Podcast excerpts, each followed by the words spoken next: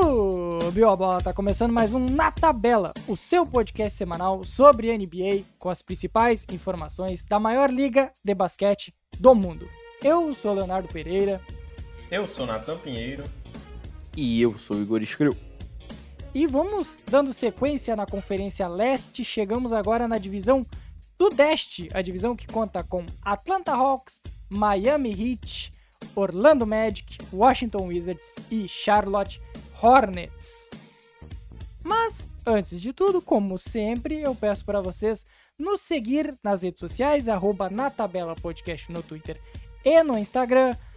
No, e também assine o nosso feed para não perder nenhuma nova edição do Na Tabela, que terá mais duas edições ainda nesta próxima semana, com apostas e também com a última divisão, a divisão do Atlântico. Então, vamos subir a bola.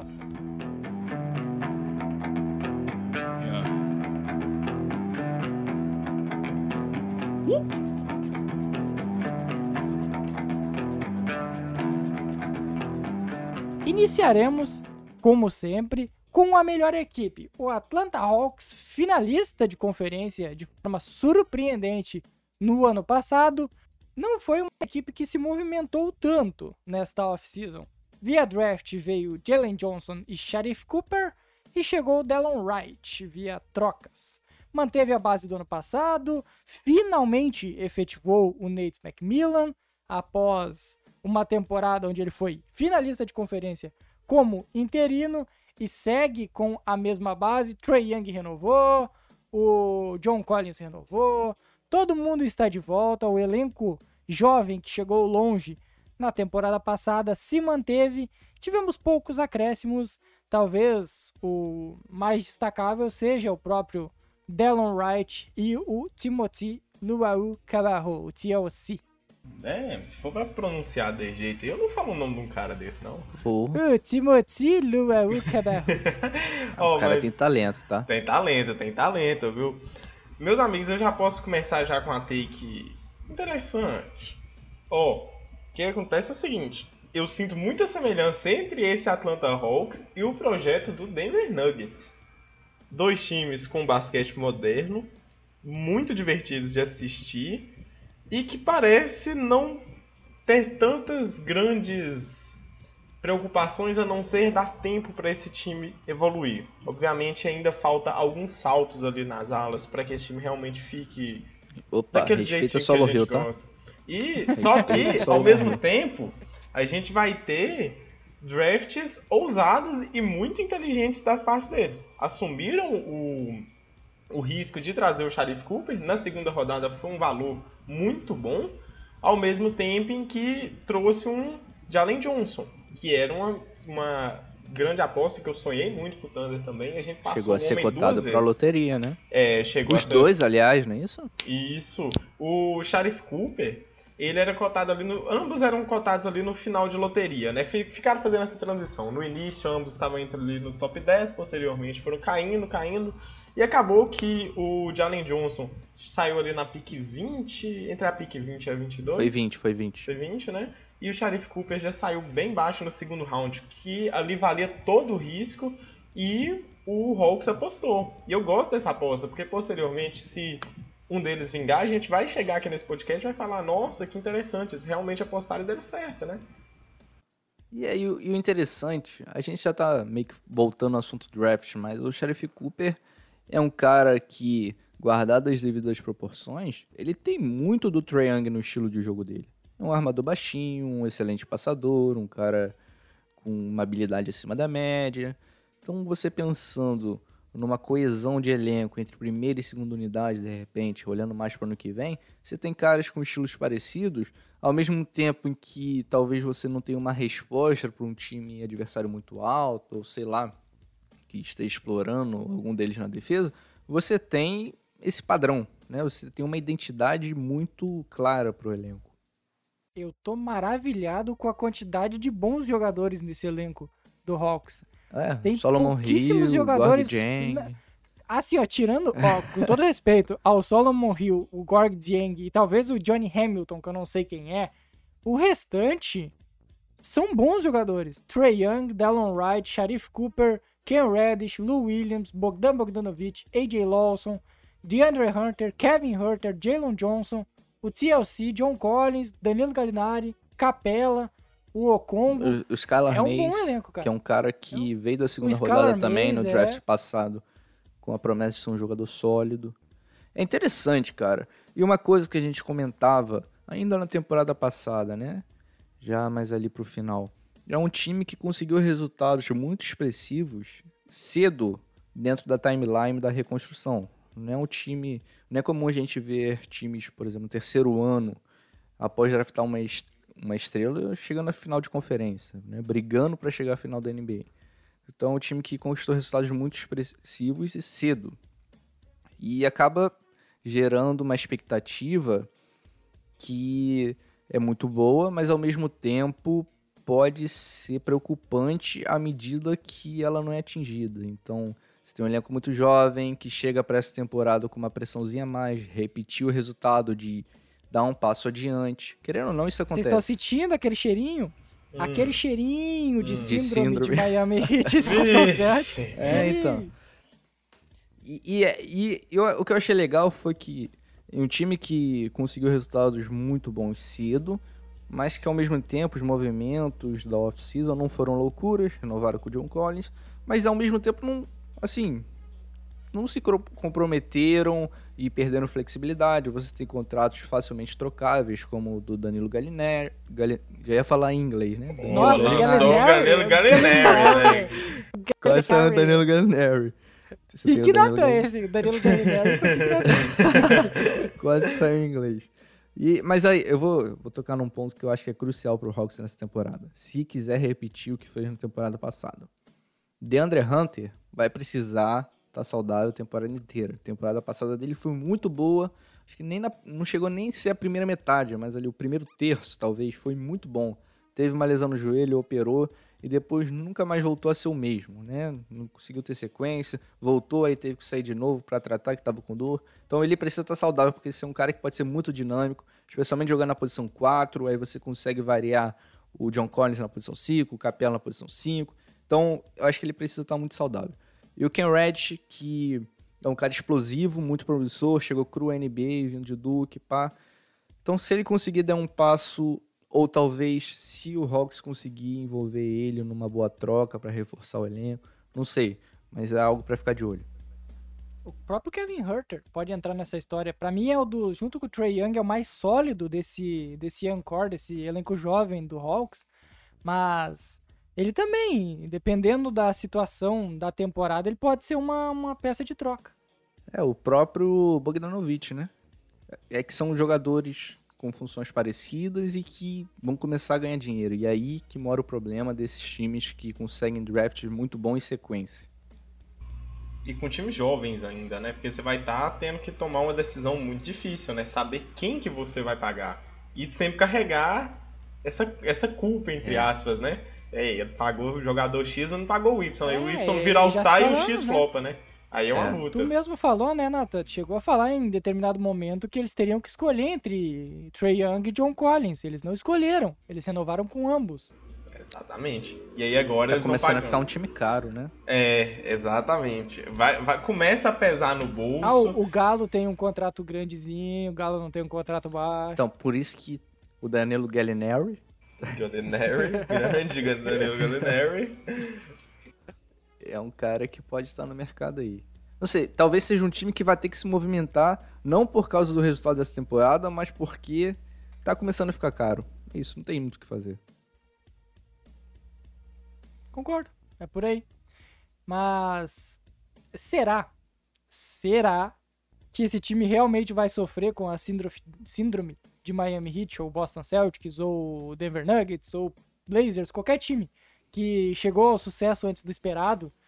Porque agora o mundo inteiro, o mundo da NBA tá de olho no É. Atlanta Hawks. Ele não é mais aquela equipe que se chegasse aos playoffs seria algo a comemorar. Agora não. Agora ele é um time que briga por mando de quadra, já é considerado para muitos como um contender. Então, o fator surpresa não tá do lado do Hawks nessa temporada.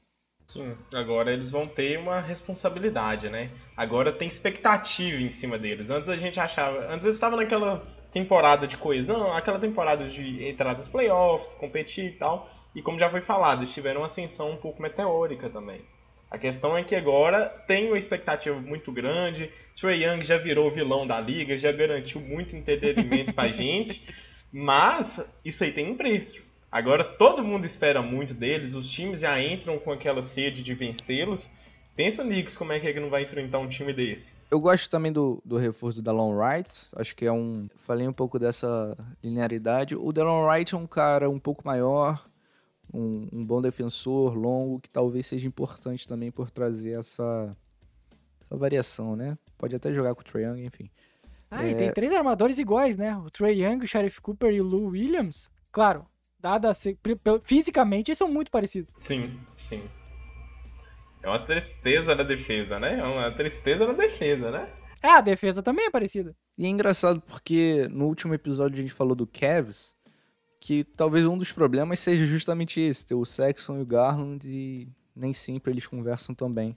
O Hawks, por mais que eles tenham esses jogadores com características parecidas, tamanho parecido, tudo se encaixa tão bem na rotação, né? Tudo funciona é, tão bem. Eles sabem que é o time do Trey Young, né? Eu acho que é por, por, decisões, né? De quem é o time, qual a sua função no time. O Trey Young é o dono.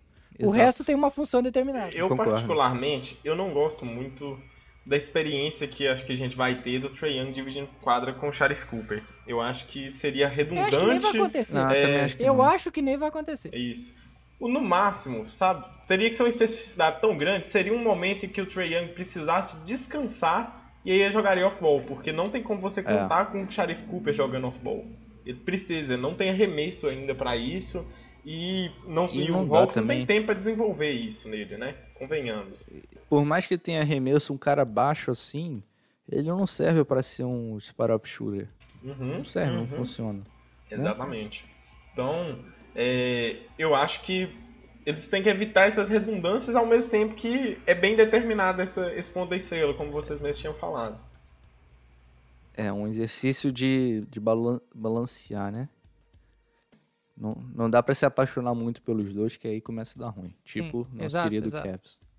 Isso, muito bom. Vamos lá, então. O teto desse time, para mim, é final de conferência. Vai repetir o que fez o ano passado. E na pior das hipóteses, ele cai na, na primeira rodada. Pelo amor de Deus, aí. Quer parar de concordar com ela? Vou começar a dar umas takes. Ah, a gente tá muito vou, bom, vou, cara. Vou, começar a dar umas hot take tá aqui, tá nada a ver. nível assim, que, que, eu tô impressionado, cara. A gente tá no sintonia, nível assim, é sintonia, é sintonia. Eu sigo o relator. Eu também, mas eu não acho que esse time vai chegar na final de conferência. Aí, finalmente. Eu, eu reconheço que esse é o teto, mas eu já não. Sabe? Sabe? Ah, é, que, é que nem falar que o Cavs vai jogar o play-in, né? Pode ser o é... teto. Mas vai jogar? Não vai. Mas é o teto. Eu nem diria isso, mas. Né? Eu acho que não chegar à final de conferência não significa que foi uma temporada fracassada pro Hawks, sabe? Eu acho que segunda rodada ali é é algo mais real. Concordo. É, é por aí. Vamos lá então. Chegamos no nosso queridinho, Igor. Miami Heat, que se movimentou bastante na off-season, trouxe Kyle Lowry para ser a terceira estrela em um time que fez uma temporada bem abaixo do esperado após ser finalista na bolha de Orlando. Não draftado vieram Marcus Garrett, que está no elenco principal. Chegou via free agency Markif Morris, Omer Yurtseven e PJ Tucker. E vieram também o Kyle Lowry na troca do Goran Dragic e do Precious Atiwa. Além disso, tivemos a renovação do Duncan Robinson por 5 anos e 90 milhões. Algumas outras renovações do Max Struss, do Gabe Vincent e de nomes uh, como o Dwayne Dedmon, que complementam o elenco. E o Vitor Oladipo volta para mais uma temporada, apesar da lesão dele. É um time, Igor, que passa muito pela recuperação do que se perdeu no ano passado, né? Isso pode ser considerado o talento do Tyler Hero e talvez uma evolução maior do Bana Debaio. Exato, Léo. É um time que se recuperou de duas temporadas, uma junto da outra, né? Daquela maratona de bolha para a temporada passada, que foi tudo no espaço de um ano. Então, um time que precisava dessa talvez dessa decepção para restartar as coisas e olhar para uma nova direção. E eu gosto muito que no primeiro minuto da Free Agents confirmaram o Kyle Lowry. Né? E aí era o grande nome, é um cara que eu acredito que vai chegar no elenco e vai conectar as pequenas coisas. Se o time tinha uma dificuldade na transição, o Kyle Lowry vai trazer essa dinâmica. Um time que tinha dificuldade na combinação ali defensiva com o Dredd, com o Hero, Duncan Robinson juntos em quadra, Kendrick Nunn. Ele traz essa defesa, um cara que joga bem on-ball e off-ball, um cara muito dinâmico. Então eu imagino que ele solucione muito dos problemas sendo uma peça só. Então isso aí é espetacular. Ao mesmo tempo que a renovação do Duncan Robinson mantém aquele dinamismo do ataque, o espaçamento, que é importante para jogadores como Ben Adebayo e Jimmy Butler. De uma maneira geral, eu coloco ali junto com os Chicago Bulls como os times que melhor se movimentaram nessa off-season. Eu tô um pouco mais receoso aqui das minhas takes aqui. Eu tô me sentindo vocês no, no, no tá fora de casa. Eu, é, na, no, no, episódio que eu fui falar do Thunder, sabe? Então eu, eu vou confiar no diálogo seus. Eu vou confiar no diálogo seus. Eu acho que o Heat precisa de recuperar a confiança mesmo. E isso vem com o próprio. Com as próprias derrotas da NBA, jogadores acabam evoluindo psicologicamente, é o que a gente espera, né? E acredito que o time passa agora por um momento em que toda a frustração da temporada passada precisa de ser convertida numa esperança pelas vindas futuras, né? É, essa vinda do Kyle Lowry, que é um líder nato, é um dos meus movimentos favoritos. Sinceramente, ele ali ao lado do senhor Jimmy Buckets vai ser incrível, principalmente fora de quadra. Quero ver muito vídeo dos dois treinando juntos. E, sinceramente, eu gosto dessas Eles apostas. Eles vão botar o Duncan Robinson com aquele porte de de professor de matemática para pegar e fazer flexão às três da manhã. É, é vai, vai ser uma experiência incrível. Quem sabe até mesmo uma mudança ali de, de tornar jogadores mais, sabe, mais entre... se arriscarem mais, acho que é essa a palavra, para passar mais confiança para os companheiros, para se arriscarem mais, ver o, o Adebayo tendo algumas mudanças no seu jogo, quem sabe o Tyler Hero recuperando a confiança da primeira temporada, apesar que eu sei que o Léo não tem muita expectativa disso. É um, Oh. Não, depois do que ele é, fez. O pior é que eu tenho. O pior é que eu tenho. O, o, o primeiro jogo da, na pré-temporada, eu tô achando que o Tyler Hero vai virar o Michael Jordan. Finalmente. É essa a torcida do Hit que eu espero. É, é, é uma gangorra, né? Eu com o Tyler o próprio Hero, Hero é uma gangorra. é uma gangorra impressionante. É 8 ou 80. Ou, ou, pra mim, ou ele não é jogador de NBA ou ele é o Michael mas... Jordan. É impressionante. Fala aí, Léo. Fala mais. Tá, mas assim, eu acho que o, o o maior forte do Heat para essa temporada segue sendo a defesa, né? Porque do, do quinteto titular, que acredito eu que vai ser Kyle Lowry, uh, Duncan Robinson, Jimmy Butler, PJ Tucker e Bana Debaio, todos eles, a exceção feita ao Duncan Robinson, todos eles são grandes defensores. Tipo, nas suas posições, eles estão próximos dos melhores da liga, se não são um dos melhores da liga. Então, o caráter defensivo segue sendo a, o, a válvula motora dessa equipe. Tudo começa pela defesa. Só que aí, eu acho que agregou mais talento ofensivo. Principalmente até vindo do banco, até o próprio Kyle Lowry, que é um jogador que vai vai fazer essa função de armador primário, playmaker primário, um jogador que fica mais com a bola, mas não com a função de pontuar e sim de armar o jogo, que faltava no hit do ano passado. E vindo outros nomes, pode ter uma evolução do Banadebaio. O Tucker Robinson pode ser menos unilateral, pode criar mais um arremesso de uma infiltração, um passe extra, algo que ele não tinha nas últimas duas temporadas. E obviamente se espera que o Hero exploda em para ser um dos pontuadores, um dos melhores pontuadores desse time. E Léo, você falou da defesa como sendo a força motriz desse elenco. Defesa gera contra-ataques. Né? E você tendo jogadores que podem ser muito eficientes na transição, como por exemplo o próprio Kyle Lowry, como eu citei. É um cara muito inteligente, faz leituras, sabe servir os companheiros na melhor posição. O Ben Adebayo, que é um cara com muita qualidade de controle de bola, ao mesmo tempo que é rápido, tem força, e ele pode se tornar uma potência na transição. Assim, é difícil colocar ele na mesma frase que o Yannis Antetokounmpo, mas é um cara com, com talento, com capacidade atlética, com capacidade basquetebolística de fazer coisas muito boas nesse sentido. É, ele, ele, ele, é mais inteligente, talvez, assim, em QI de basquete que o Yannis. Falta a explosão e a confiança do Yannis. Então, imagina um Kyle Lowry, uma defesa disruptiva, esse jogo em transição. Então é um time que é possível ter uma identidade muito rápido e muito clara, né? E eu acho que esse é um, é um bom sinal, porque com um elenco tão experiente, assim, com pouca profundidade, em algum momento da temporada você vai ter que dosar os minutos do Kyle Lowry, do PJ Tucker, lesões podem acontecer. Então começar bem a temporada vai ser muito importante para esse elenco. É, e aí temos nomes que podem surgir como surpresas nessa equipe. O, o próprio Oladipo é uma incógnita gigantesca para essa temporada. O, os jovens, principalmente o destaco, o Yurtseven, o turco, que fez uma grande Summer League e participou bem do, jogo, do primeiro jogo de pré-temporada. Então, acho que, que dá para dá pra confiar nesse hit que novamente é treinado pelo Eric Spoelstra, que é o segundo treinador mais longevo da NBA na atualidade. E eu, eu, eu tenho algumas dúvidas se dá para colocar esse time como contender. Mas ele, ele, ele, ele foi. Ele arriscou. Eu acho que o Hit não, não resolveu esperar muito para perder a janela do Jimmy Butler, principalmente.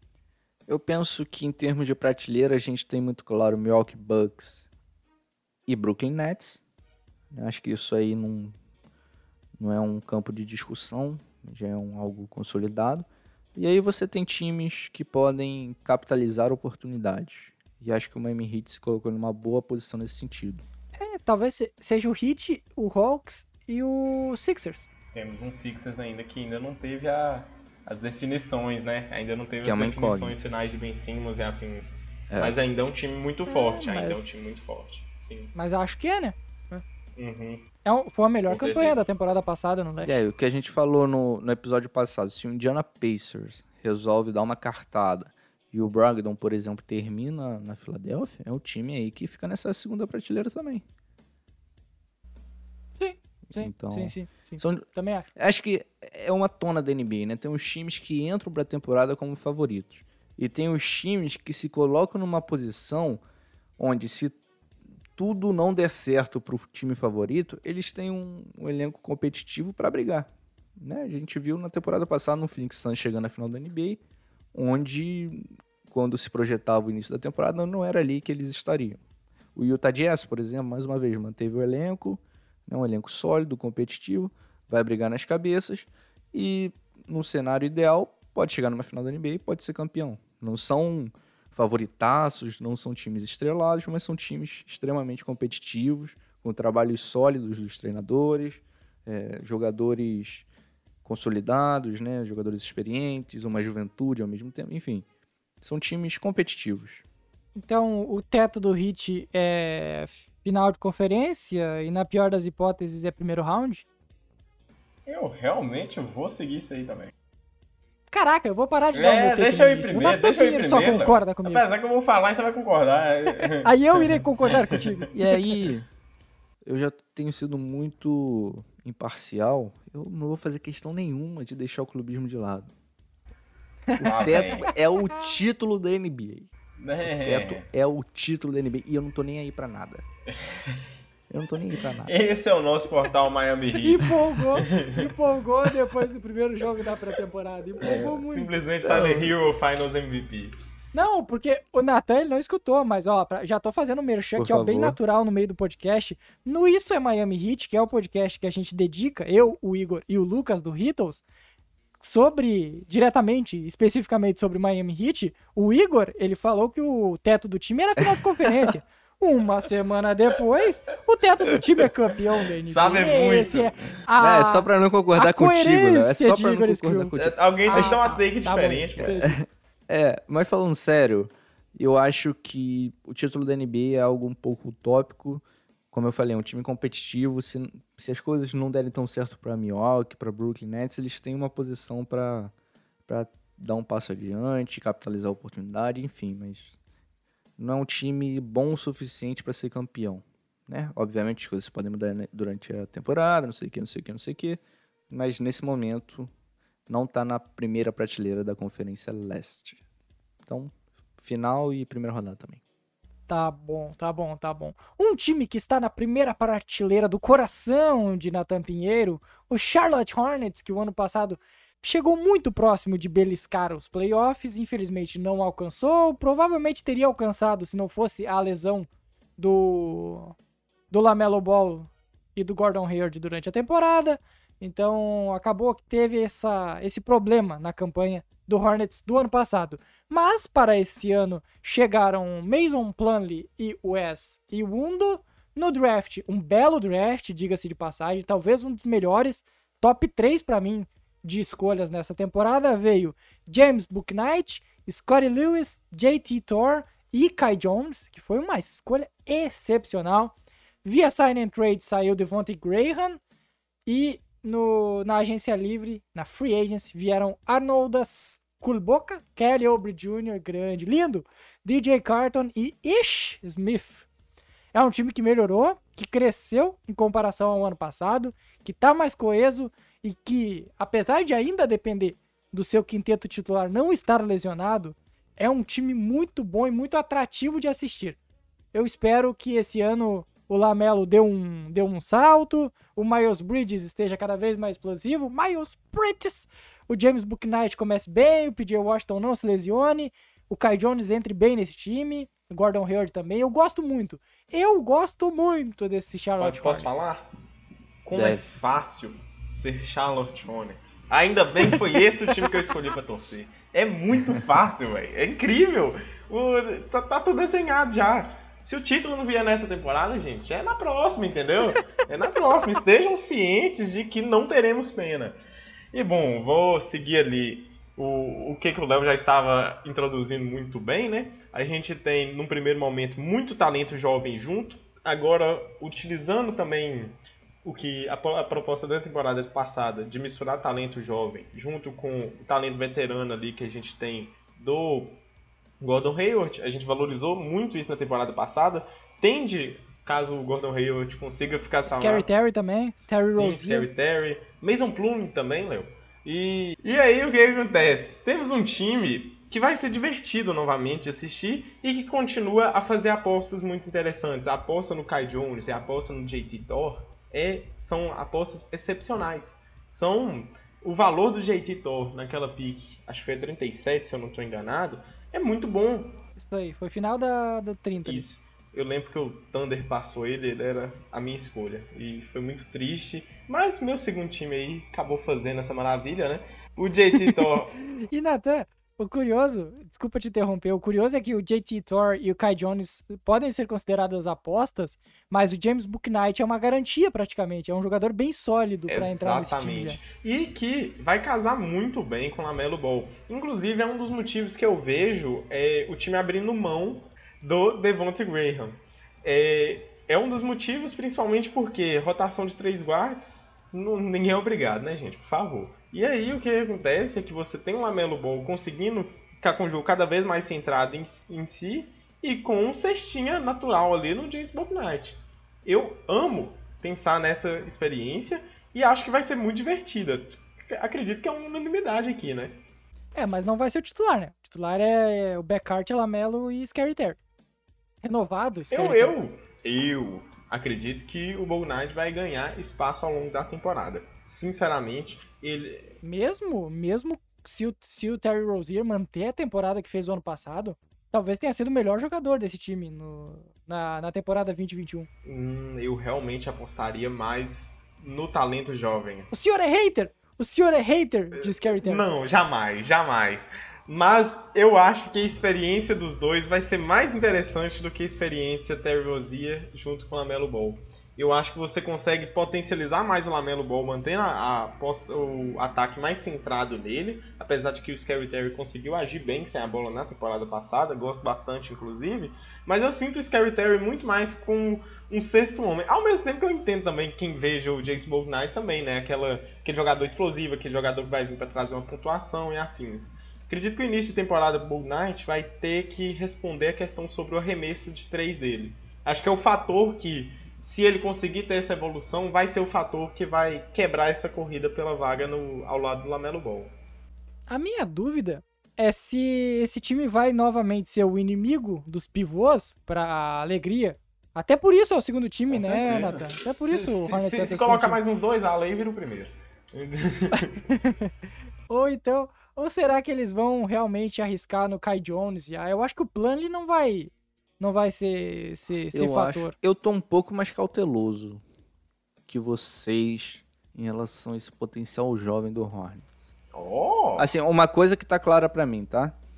Lamelo Ball já pegou as chaves da cidade. Já entra para essa temporada Sim. como dono do time. Isso aí tá claro. Né? Até pelas declarações do Jamie Borrego. Enfim, aliás, gosto muito do trabalho dele. E sou um fanzaço de carteirinha. Ô, Igor, vou. vou o único treinador latino. Vou, vou só interromper aqui. O ponto que o Léo levantou ali do Terry Rozier é ainda mais importante aqui nesse ponto que o treinador ele não é muito de entregar por estrelismo, né? Vale frisar que o Lamelo Ball saiu do banco também no início da temporada. É. Mas eu acho que o, o Rozier ele tem, ele se desenvolveu um jogador muito, não diria versátil, mas um jogador muito coletivo assim, porque ele joga muito bem sem a bola. É um cara que arremessou muito bem na temporada passada no catch and shot, então ele é dinâmico, ele joga sem a bola, ele joga com a bola. Eu acho que ele tem um pouco de dificuldade para atacar o aro, e aí talvez esse seja um problema desse time, porque não são muitos jogadores que colocam pressão no aro, né? Talvez o Lamelo Ball, mas ainda assim não é uma grande característica dele. Então, eu, eu acho que esse esse núcleo que quase levou eles para os playoffs ano passado, né, quando saudáveis, eu acho que vai continuar sendo o time titular. E aí, vindo do banco, né, talvez um James Knight com esse lado explosivo, eles, eles se livraram do Malik Monk, né, não, não quiseram renovar. Então, fica essa posição ali para ser ocupada, desse cara que vem para o banco e pontua, enfim. Tem o Kelly Oubre também, né? Tu eu, acha o Kelly então, isso um, é uma coisa. Um pontuador? uma, uma coisa que eu acho interessante nesse time, porque eles trouxeram o Mason Plumlee. E o Mason Plumlee não é aquele pivô que em tese você olha e fala, caramba, é o cara perfeito para jogar um pick and roll com o Lamelo Ball. Ele não é, porque ele não é... Assim, assim como o Corizelli Exato, não é. porque a característica dele, principal, não é o atleticismo. Muito pelo contrário. Ele é um cara atlético, é um cara atlético, mas não não chega a ser aquele cara que. É, ele é um cara atlético, é bem. É. bem gentil com o plano. É, é, um cara atlético que eu digo assim, é físico, é forte. Ele, ele, ele, tem a, ele tem a velocidade do. do Nikola Jokic. Só que ele faz o resto tudo pior que o Jokic. Aí, mas vai falar que o Jokic não é atlético. O Jokic é atlético pra caramba, pô. Sim, com certeza. É um atleticismo diferente. Pelo, tipo, o Doncic, o Doncic é atlético pra caramba, pô, mas é um atleticismo diferente. Não é o espaçamento. O Doncic tá, tá, tá vibrado, tu viu? Tá rapaz? fininho, tá fininho. Voltou. Tá bodybuilder. Mas o que eu ia falar, acho que o Mason Plan ele traz uma coisa que vai ser importante para esse time, que é o jogo de meia quadra. Você consegue colocar ele ali no mid post e numa sequência de comb... Ele passa bem, exato, ele é um bom passador. Exato, ele traz isso pro time. Né? Talvez a meia quadra que foi um dos problemas desse time na temporada passada, porque na correria era um paraíso com o Lamelo Ball. Paraíso. Era entretenimento puro. Mas na minha quadra, de repente, faltava um pouquinho em muitos momentos. Então ele traz um pouco mais de versatilidade nesse sentido. Então eu gosto da vinda dele. Agora, precisa ver, cara, o Kelly Oubre que, teremos nessa temporada, né? Porque ele já foi muito bom no, no Phoenix Suns, por exemplo, mas temporada passada realmente. Muito bom, tu tá sendo ah, generoso bom, de novo. Cara. Foi bom. Bom, ele foi, foi bom. bom. Muito bom jogador, muito cara. Bom Kelly, outra. Kelly Oubre Jr. é muito bom jogador, mano. É, Ainda é um bom jogador pra Kelly Oubre, ele, ele, ganhou um hype. É, é pra vir do banco. Ele ganhou um pra hype que eu não sei eu, que, que ele Talvez tem. o ponto forte dele não seja inteligência. Então, num time tão tão dinâmico quanto o Golden State Warriors, onde você precisa fazer uma leitura aqui, outra ali, um bloqueio aqui, outro ali, ele tenha sido exposto, digamos assim. Mas eu gosto dele, cara. Tá, mas e aqui eu tô olhando o elenco e para mim tem uma dúvida, porque tem três jogadores para duas posições. Eu nem vou colocar o Kelly Oubre, porque o Kelly Oubre vai ser reserva. Gordon Hayward, Miles Bridges e PJ Washington para duas posições. Okay. Quem vai sobrar? Hayward é garantido para mim. Tá, como que a gente tá montando? é... Lame... Lamelo, pra mim, pra mim, ó. Lamelo, Rozier, Terry Rozier, Gordon aí Hayward. alguém, alguém e um, e um pivô. O, Hayward, Ô, Nathan, tá. você vai, você vai fechar de Bulk Knight na 2? Na Vou. Eu, eu vou manter minha take aqui. Vai ser mais pro final da temporada, pelos padrões Uhum. do técnico, mas eu acredito que vai fechar desse jeito. Tá. Ok. E aí a gente tem duas vagas. Você pode jogar baixo com o Pra PJ. Washington na posição 5. Sim, pode Ou- acontecer. Acho pouco provável, mas pode. Eu acho que o Mason Plumlee começa. É o titular. Eu acho que ele vai ser o titular, mas ele vai ficar poucos minutos, Uhum. sabe? Ele vai ser um cara de minutagem baixa. É. E ali, cara, acho que o Miles Bridges tá na frente do Kelly Oubre, tá? Porque Também ele fez uma Ah, baita fácil. temporada. Nossa, fácil. Baita temporada no passado, cara. Arremessando muito bem. Imita, imita o narrador aí. Oh my Miles Bridges, what did you do? É muito bom, cara. O narrador, Muito lá, ele, bom. ele é chato depois de um tempo, mas no início ele é bom. Miles Bridges. Oh my. Ah, é uma gritaria louca. Ele é um gênio, cara. É uma gritaria, é uma gritaria louca. Depois do tempo tu cansa. Tu escuta cinco vezes ele gritando pro Miles Bridges É. e aí enjoa. Mas no início é legal. E o Kai Jones? O que, que o Kai Jones vai fazer nesse Ele time? vai inicialmente, eu imagino que ele vai vir do banco. Normalmente ali vai Minutos ser. de cara, Nathan? Ó, vai ter uma minutagem, mas vai ser uma minutagem ainda baixa. Se o, se o padrão do time for competição logo de cara, vale frisar isso. Porque também não tem muita concorrência, convenhamos, né? A questão inicial. É, o Jalen McDaniels, tem, o- tem o talvez? Vernon, Ver- Ó, É, aqui também tem o Vernon Curry Não, esse Jr. não é jogador de basquete, Eu não. lembro. Chega a ser jogador, não. o que, que acontece Sim, é que Pra uma pelada pode ser útil, então, mas... o Kai Jones ele vai ser testado. É esse o ponto que eu tô querendo levantar. Ele vai ser testado. Então, para esse teste acontecer, ele vai precisar dessa minutagem logo de cara. Vai ser se, se ele realmente irá jogar como um pivô ali no small ball, ou então se ele vai jogar ali na posição 4. Obviamente, o time vai ter essa liberdade ao longo do próprio desenvolvimento dele. Mas o E que que- fisicamente, Nathan, ele já chega... Ele Ô, já Nathan, chega... 20 anos, 2 Jogável? anos. Ele não é, ele, ele é pivô, né? É que ele, Ele- é forward, center. Você vai entender quando ele começa a jogar. Observa a envergadura. É muito interessante. É um cara muito curioso. Eu sei que ele é um cara muito atlético, eu não, Uhum. não acompanhei muito o processo de draft, enfim. Mas o corpo dele, assim, ele já chega pronto pra, pra entrar em quadra, ou é aquele tipo de cara que tem muito atleticismo, mas os times costumam olhar como um projeto e aí passa boa parte da primeira temporada fazendo um trabalho de musculação, preparando o corpo pra aí sim. Quem Virar um jogador, que fez enfim. isso, inclusive? Tinha um cara do Ah. Hit que tava nesse. O Casey Okpala? É o Casey Okpala, por exemplo. Aham. É, só que o Okpala não É, só- ele ficou Eu tanto tempo na espero que o academia. Kai Jones não, que- não vi o que Ele é professor de academia que esqueceu o basquete lá. Ok, tranquilo. O basquete, o físico, ele esqueceu várias O coisas que lá. acontece é que eu, eu gosto.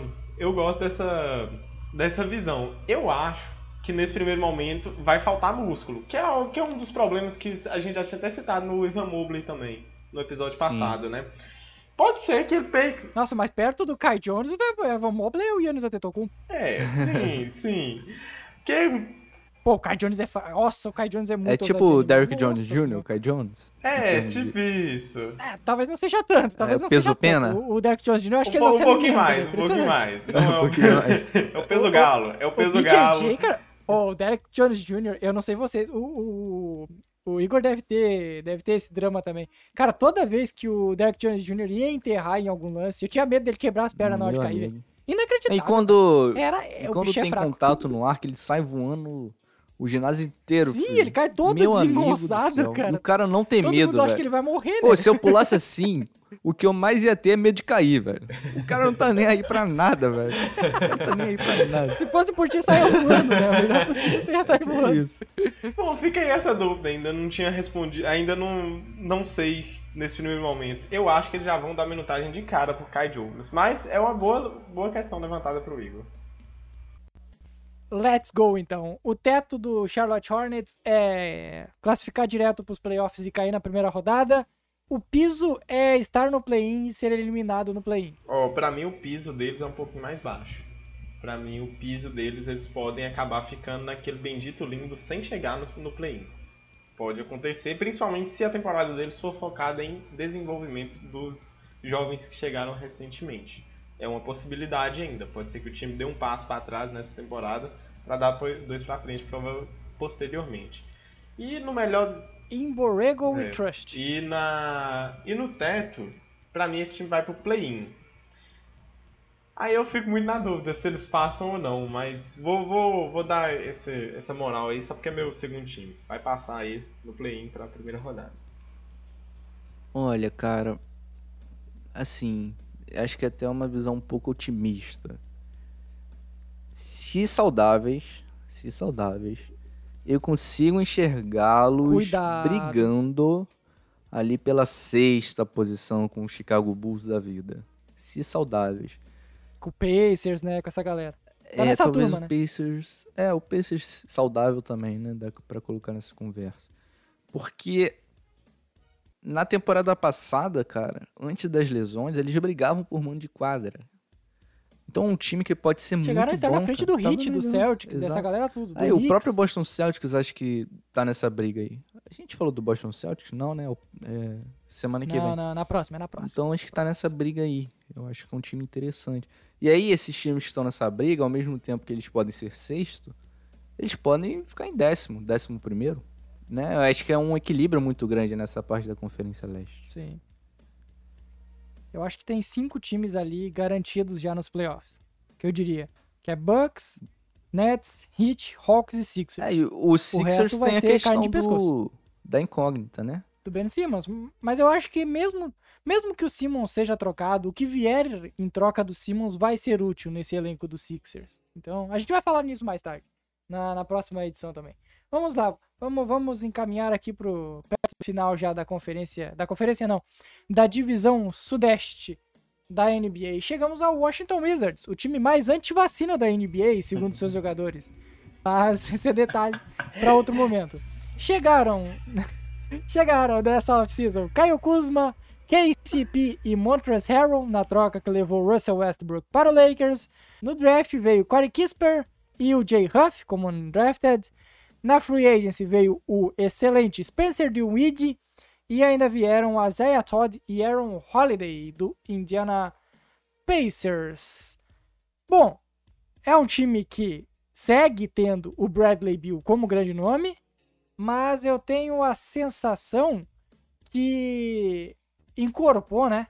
Dá pra notar que esse time incorporou. É, é, fez bem a troca, né, Nathan? Tu que é um cara que gostava do, do Westbrook, eu acho que o Wizards capitalizou bem essa troca do com o Lakers, que trouxe o KCP, o, o nosso queridíssimo Kyle Kuzma e o Montrezl Harrell.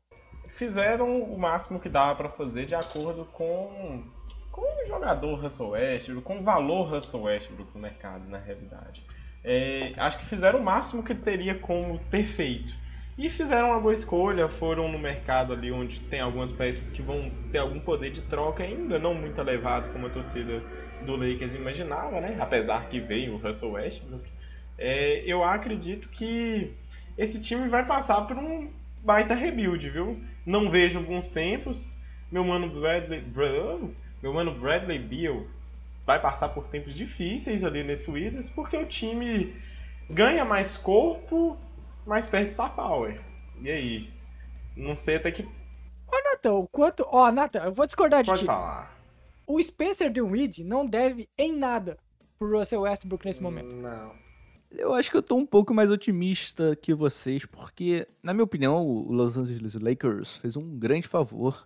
Los Angeles Lakers. Fez um grande favor ao Washington Wizards, né? Porque, olhando em retrospectiva, eles transformaram o John Wall e uma pique em um monte de role player e o Spencer Dinwiddie que veio com, com espaço salarial na, na free agency. Então, é um time que saiu de um limbo onde Bradley Beal estava rodeado por jogadores não draftados ou apostas que nunca deram certo. Eu acho que cham- cha- chamar de jogador. É, você tinha Shabazz Napier, você tinha. Sabe?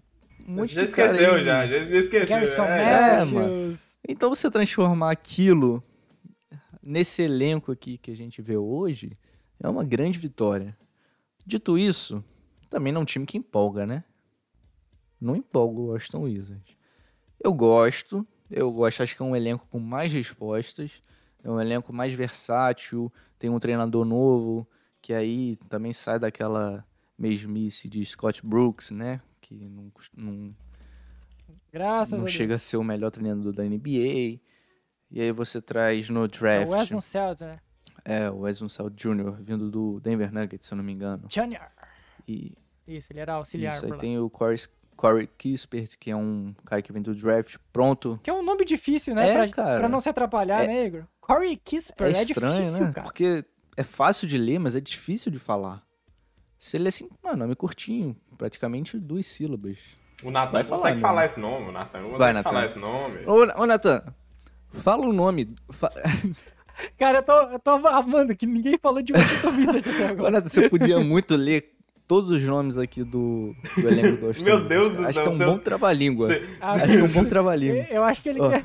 Kuzma, Kispert, Gafford, Weed, Bill, Gil, Eu não consigo Todd. passar do segundo nome aqui que tá aqui, não. É o Raulzinho, na sequência vem o, o, o Montrezl e o Bradley Beal, Corey, Corey Kispert, Kentavious Cadwell Pope, Aaron Holiday, Jay Huff, Anthony Gill, Rui Hashimura, Isaiah Todd, Danny Avidia, Daniel Gafford, Jordan Goodwin, Kyle Kuzma, Thomas Bryant, Cassius Winston, Spencer DeWindy, Davis Bertans e Jordan Chaker. Jim Wind, mais um Wind aí. Ah, Mas, mas, mas foi, poderia ter Mais sido um... pior. Não, foi bom, foi Não, bom, foi Poderia bom. ter sido pior. E tu sabe, o... tem nomes mais difíceis que o Nathan acerta. Não sei como é que é o problema dele com o nome fácil. É a é, pressão, cara. é a pressão. O, o a- Harold, o Harold quase Cara- não saiu, foi quase uma tosse. Cara, cara, tem uma coisa, tem uma coisa que me impressiona, como a gente, desde que entrou na NBA, a gente escreve errado e fala errado o nome do Danny Avidia. Avidia. Não, Avidia. A gente fala. Cara, eu escrevo com o I antes do D, não depois do D. A vida toda. E o meu corretor tá assim, eu não vou tentar resolver esse Washington problema. Wizards, rapaziada. É, Bom, mas bem eu- lembrado. deixa eu concluir o meu pensamento que eu tive que interromper, porque... Qual que era? Tu nem lembra mais. Qual deles, né? Ah, o Charles Hornets. É, Era É o um Corey time- Kisper. Era o Corey Kisper É, que tava então. falando. É, Eu acho que é um time com, com uma potencialidade de ser mais versátil, mais dinâmico ao longo da temporada. Né? O Wizards é um time que foi marcado por conseguir boas sequências e aí na semana seguinte, no mês seguinte, conseguir uma outra sequência, só que horrível. Né? Cinco vitórias seguidas aqui, aí perde sete. E aí nunca é um time. Isso, isso muito em conta do Westbrook também. O o Westbrook era muito inconstante É, pra foi um ajudar cara nessa inconstância que- do. Um do cara que não existiu na primeira metade da temporada e na segunda metade era basicamente o, o líder do time. O time jogava do jeito dele, tornou o Daniel Gafford um baita pivô, né? Que veio desconfiado lá de Chicago, não tinha muitos minutos e virou um excelente jogador vindo na segunda unidade. Enfim, É, o, o, o Harrell tem, te- tende a ter vantagem com alguns jogadores aí. Ah, Vamos ver. É, então, você vê, temos nomes pra conversar e pensar. O Caio Kuzma, por exemplo, é um cara que aceitou uma função né, mais coadjuvante lá no Lakers. De repente, pode se tornar um jogador importante nesse É, eu elenco. não sei, não. É. E- e- e- e- Apostar em Eu Caio Kuzma muito. não é o melhor dos cenários, mas pode ser, pode ser que aconteça, né? Um cara talentoso, não um cara ruim. Eu apostaria mais no Rui Hashimura. Opa, esse cara aí é interessante, hein? É interessante. Depende. É interessante, eu- o quanto, Eu o acho, quanto tu considera eu interessante. interessante pelo sentido de ele traz um jogo de meia distância, né? Um cara longo, de repente continuar dando uns passos na direção de ser um defensor sólido, pode ser um ala importante. Enfim, é um time, cara. Eu- O que eu gosto desse time é que a gente tem vários nomes pra pensar, sabe?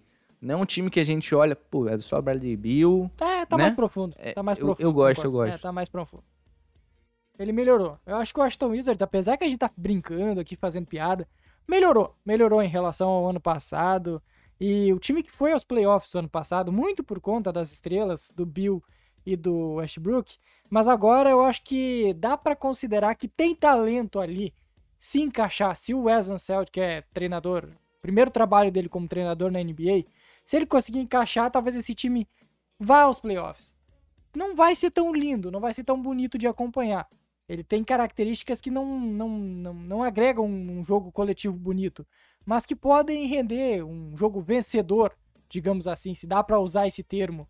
E eu queria trazer a curiosidade que o Washington Wizards é o time que mais vende camisa no Japão. Os senhores Eu sabiam? imaginei. Por Então causa muda a do franquia pra lá. Por causa do Rush Isso, meu amigo. É. É, Sai da, sai da capital dos DC. Estados Unidos pra capital. Tóquio Vai- DC. Tó- Tóquio Wizards. O teto desse time, na melhor das situações, eles são varridos no primeiro round. Ok? No... nem um joguinho? Nem um joguinho pra dar aquela... Nem, nem, nem. E na pior das hipóteses, eles disputam o play-in, mas perdem no play-in. É, eu também tô com essa impressão, Nathan. Sa- Não, não, tipo, não exatamente o- do jeito que tu apontou, mas nesse nessa balança muito curta, sabe? Eles não vão explodir, É. eles não vão ser muito ruins. Eu acho que eles estão bem naquele. Eles são um time de play-in. Ele é um time de play-in que, na melhor das hipóteses, vai classificar e perder na primeira rodada, e na pior será eliminado no play-in. Eu acho que não dá pra Uma sair coisa disso. que eu acho interessante, porque a gente, eu particularmente, né, elogiei, assim, a- os, os movimentos e tal. Mas aí você olha pra Conferência Leste, eu não diria que esse time do Wizards é melhor do que o Chicago Bulls. Que o Indiana Pacers, muito talvez. Também não né, acho. Muito talvez. O Que o Hornets, Hornets não dá não dizer acho. que é melhor. Pode ser que seja melhor, mas não é superior, sabe? É uma...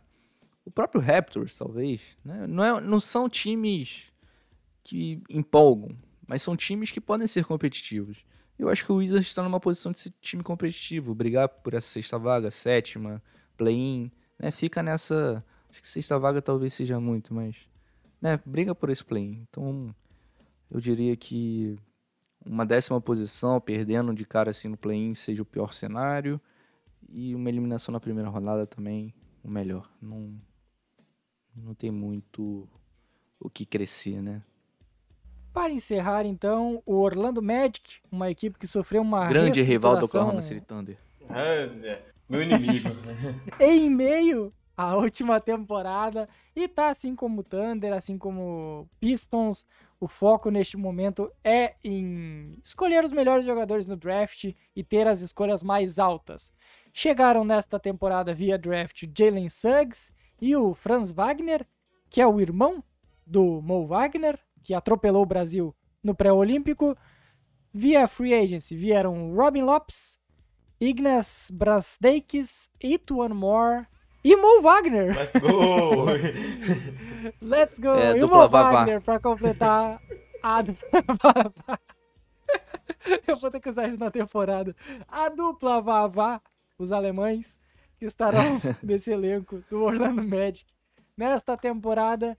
E assim, não é o pior elenco do mundo? Não é o pior elenco do mundo. Mas Será que também, não? pra tu encontrar um talento, Tem um certeza, de Léo? qualidade ali, é difícil, é difícil. Ah, eu acho que, por exemplo, os, os três os três armadores, o Fultz, o Cole Anthony e o Jalen Suggs, bons armadores, jogadores de qualidade. O Gary Harris agrega. O, o Jonathan Isaac, grande defensor. Só tem que ficar saudável, tá toda hora lesionado. Chuma Okeke, bom jogador também. O Wendell Carter, Mo Bamba, dá pra tu tirar alguma coisa dali. Não, é um elenco horroroso, horroroso. Eu, eu esperava coisas piores desse Orlando Magic pra 21-22. Bom, eles fizeram os movimentos certos, né? Fizeram o rebuild, trocaram o Vucevic, foram buscar valores, vão capital de Fournier. é isso, capital de draft. E bom, eles realmente conseguiram Terrence colher Ross. talento, né? Ah, não, o Ter Terrence Ross ainda está, tá? O Terrence Ross É, ainda isso aí está é pra no ganhar aquele jogo que não pode durante a temporada regular, né? Opa, você não pode ganhar esse jogo, Magic, o Terrence Horse. 30, 30 pontos. Sintonia total. Game winner do meio da Game winner no meio da quadra. E bom, a gente tem que eles realmente fizeram um bom draft. Eu achei que eles ousaram um pouco na escolha 8. Sinceramente, acho que eles poderiam ter arriscado um pouco mais, mas eu entendo a escolha ali de um cara como o Franz Wagner. É aquela escolha meio sem risco, sabe? É aquela escolha meio Memphis Grizzlies da vida. É aquele cara que você sabe, pô, esse cara vai ser da hora, vai ser uma estrela? Não, esse cara é da hora. E, bom, a gente tem o Jalen Suggs, que vai ser um, um reflexo de liderança para esse time e que traz muito talento. Eu gosto muito do encaixe dele também com os dois guards. Gosto também dele junto com, com o Hampton. Eu acredito que eles vão conseguir fazer um jogo em transição muito interessante, já que é a parte mais forte do jogo do Hampton. E Bem lembrar, bem lembrado, né? O Arjen Hampton veio no meio da temporada passada, naquela troca do. Aaron Gordon. Vucevic, né? Aaron Caramba, Gordon, aí. o inglês tá saindo do da minha Aaron boca Gordon. automaticamente, velho. Tá fácil, tá Cruz, fácil. Aaron, Aaron Gordon. Gordon. Aaron Gordon que pro- pro- protagonizou um belo momento, uma bela cena na pré-temporada, onde ele ficava Pô, interrompendo o... Eu fiquei com vontade de abraçar os três, mano. Muito fofo. Que cena Que maravilhosa. momento. Ao mesmo tempo em que você tem algumas rotações de guardas ali que, junto com esse jogo de transição, você também pode fazer algo similar junto com o Markel Fultz. O Suggs ele te permite isso, ele consegue jogar tanto com a presen- tanto com a posse da bola ali, guiando o ataque, quanto também é, conseguindo jogar sem a bola. Obviamente ainda precisa de desenvolver mais o seu arremesso ali do catch and shoot, mas já é uma experiência inicial muito boa. Eu gosto bastante. Ao mesmo tempo em que você ainda vai ter o Cole Anthony, que, que trouxe na temporada grandes momentos, teve jogo de game winner e que fez uma das melhores entrevistas que a gente já viu, vale frisar, e que também é uma expressão de talento, veio mais do banco na temporada passada, eu gosto bastante também dele. Quanto a isso, eu tenho um misto de sensações. Ao mesmo tempo que eu acho que é muito bom. Porque são quatro jogadores de características diferentes que você consegue utilizar combinações distintas, né? Você pode usar o Markel Fultz ao lado do Jalen Suggs, ao mesmo tempo você pode colocar o Cole Anthony ali, e aí tira o Markel Fultz, enfim. Você consegue dar um dinamismo para essas combinações muito interessante. E isso pode ajudar também a desafogar um jogador ou outro de ter grandes responsabilidades com a bola na mão, né? Então não rola aquela, aquela sobrecarga e aí o jogador fica meio perdido, sem ritmo, comete muito turnover, enfim, fica meio exposto, né? Tentando carregar o mundo nas costas. Mas por outro lado, cara, são quatro caras da mesma posição, quatro caras que demandam desenvolvimento, né? Então talvez não seja nem interessante desenvolver os quatro, ou pode ser que haja um déficit nesse desenvolvimento, não sei. Explorar algum valor ali mais próximo Ó, ao eu- draft também poderia ser para ajudar no assim, É, uma subir uma dúvida. pique, por Sim, exemplo. sim. E é um time que não é tão profundo nas alas, né? Então, Eu tenho uma dúvida, porque o que. Eu, eu não sei. Eu não sei o que esperar do Markel Fultz nessa temporada. é, O... Porque o Markel Fultz, cara, ele no início da temporada passada ele tava muito bem. E aí ele se lesionou. O que é uma tônica da carreira do Fultz. O Fultz teve saudável na NBA nesses quatro anos já de NBA. Ele foi escolha 1 do draft de 2017. Nesses quatro anos de NBA, o Fultz teve o quê? Seis meses saudável? Se muito. E ele é, um É. bom jogador. Ele demonstrou que ele teve que refazer, ele teve que reaprender a arremessar uma bola de basquete. E ele tá jogando, jogou direitinho no início da temporada passada. Mas eu não sei como é que ele volta novamente depois de outra lesão séria. Claro, sim. não tem relação com as Não, anteriores. isso aí Mas ainda é outra lesão séria, cara. Então é difícil, é difícil pensar no que, que vai. O que, que o Fultz vai Essa entregar. questão é, acho que é fundamental quando a gente pensa a temporada do Magic. O mesmo a gente pode dizer do Jonathan Isaac. São dois caras que renovaram, assinaram extensões de contrato, ambos lesionados, ambos com histórico de lesão. Então o futuro do Magic passa também pela saúde desses caras. Não tem como separar, né?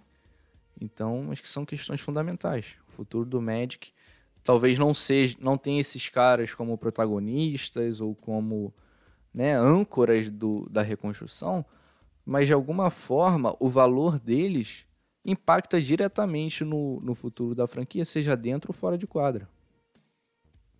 Aí tem mais jogadores, né, que, que dependem do físico. O Chumaoki, que é outro. É que outro, até né? agora não conseguiu se provar porque não, não mantém. Não, não se mantém em quadra. esse é um cara que eu acho interessante, né? Porque ele é um, um jogador da posição 4, habilidoso, consegue colocar a bola no chão. Eu, eu acho ele interessante, gostaria de ver mais dele nessa temporada. O que que ele era? Ele era decisivo em qual que era a universidade dele? Era a Universidade Federal Fluminense. Auburn. Auburn. É Auburn. Ele foi decisivo no March Madness até romper o ligamento no March Madness por Auburn. Ele levou o time até o Final Four, eu acho, ou Elite Eight, algo assim. Ele era o dono do time, então ele tem talento como scorer, ele mesmo sendo da posição 4, ele é, ele um, é muito talentoso. um, um ótimo jogador controlando a E- bola. E, é um cara que com um, com um joelho inexistente foi selecionado na 16ª escolha, né? estão ali beijando a loteria. Então o Magic com certeza aposta bastante nele. Vamos de teto e piso do Magic. E eu quero começar com o Igor para encerrar então. Bora Ah, lá, o Igor. teto é pick 2 e o piso é pick 1. Não, é. Né? isso. Mas é isso aí. É isso É isso aí, aí, é né? É isso, segue aí. No pior dos casos, eles ganham alguns jogos e fica com a pick 6. E no melhor dos casos, eles ficam com a pick 1. Uma maravilha. Repito o que eu disse pro OKC. Perca Orlando Magic. Não vença jogos. É o melhor para vocês. Então é isso. O melhor é na loteria. O pior é. Eu acho que vai ficar isso. O time não vai sair de top 5, acho, na, na próximo draft. Ficaria muito surpreso se passasse disso.